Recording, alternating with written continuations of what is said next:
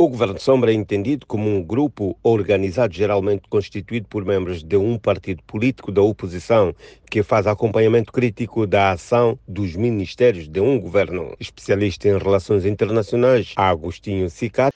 No caso concreto, o governo Sombra, na verdade, é um, é, é um, é um, é um corpo que os partidos políticos encontram para eh, fiscalizar os atos eh, do próprio, do próprio executivo. A de facto, tem, este governo Sombra tem estado a fazer um trabalho visível. Chama a conferência de imprensa, faz os comunicados, faz alertas, apresenta propostas, mas eh, nos últimos tempos tem, nota-se um, um, um, abrandamento, mas isso também pode ter a, a ver eh, essencialmente também com a própria estratégia organizacional, porque os governos sombras não podem ser mais do que as próprias organizações. Para o especialista em ciência política, David Sambongo, uh, a UNITA tem sido a única força político-partidária no nosso espectro político e no sistema eh, eh, partidário que tem criado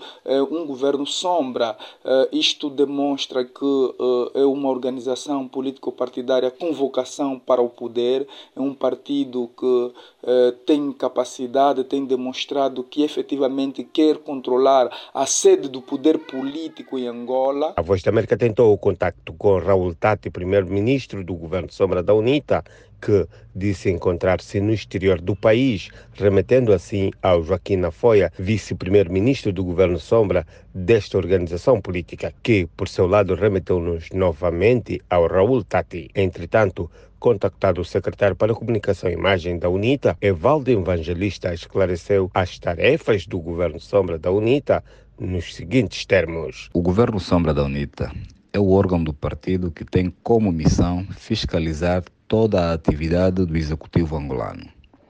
O seu papel principal é de seguir por perto toda a atividade do executivo e apresentar a sua visão estratégica de governação para uma Angola desenvolvida e melhor para todos.